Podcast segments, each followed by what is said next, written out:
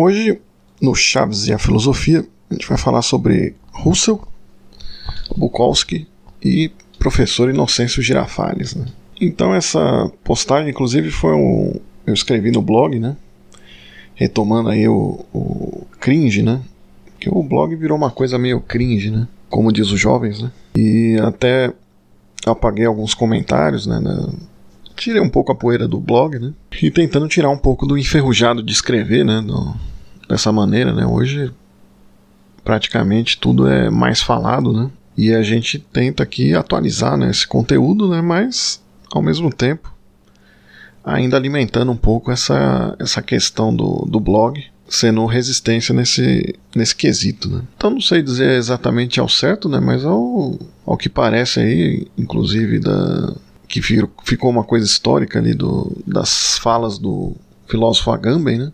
Ele, elas tomaram forma mesmo, apesar de problemáticas, elas tiveram ali no, no blog pessoal dele uma, uma aparição muito forte, né? Então ele, mesmo que seja uma coisa cringe ali do, do, do que disse o Agamben, né? A gente pode falar isso com todas as letras, né? É, a respeito da pandemia, né? A opinião dele, né?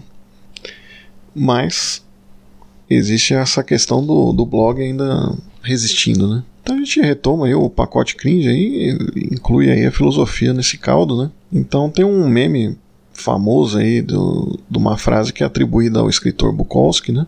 E que diz, embora não seja do Bukowski, né? Vou falar aqui que é do Bertrand Russell, né? Que diz que o problema do mundo é que as pessoas inteligentes estão cheia, cheias de questões, enquanto as idiotas estão cheias de certezas. Então essa frase é do Bertrand Russell.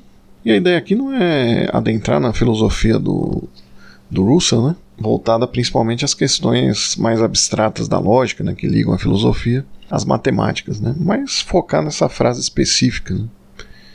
Enquanto o nosso querido professor Girafales tem várias frases nesse caminho, né? que até entram em confronto com isso né? diretamente, né? ele fala que os idiotas sempre têm certeza do que dizem, né? Tem um clássico também do professor Girafales, né, que ele fala que só se enganou uma vez quando achou estar enganado. Mas retomando, retomando a frase do filósofo inglês lá atrás, né, lá atrás mesmo, né, não, não adiante, né. Isso aí pode ser levado em, em outro patamar aí, mesmo menos rasteiro, né. Afinal, a gente poderia pensar se não seria um sintoma, né, para a própria filosofia, né.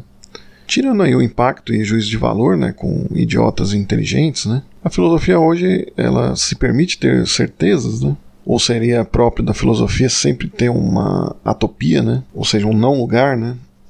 A atopia é sem lugar, né? E então a filosofia seria aberta para tudo, né? Inclusive para todo tipo de dúvida, né?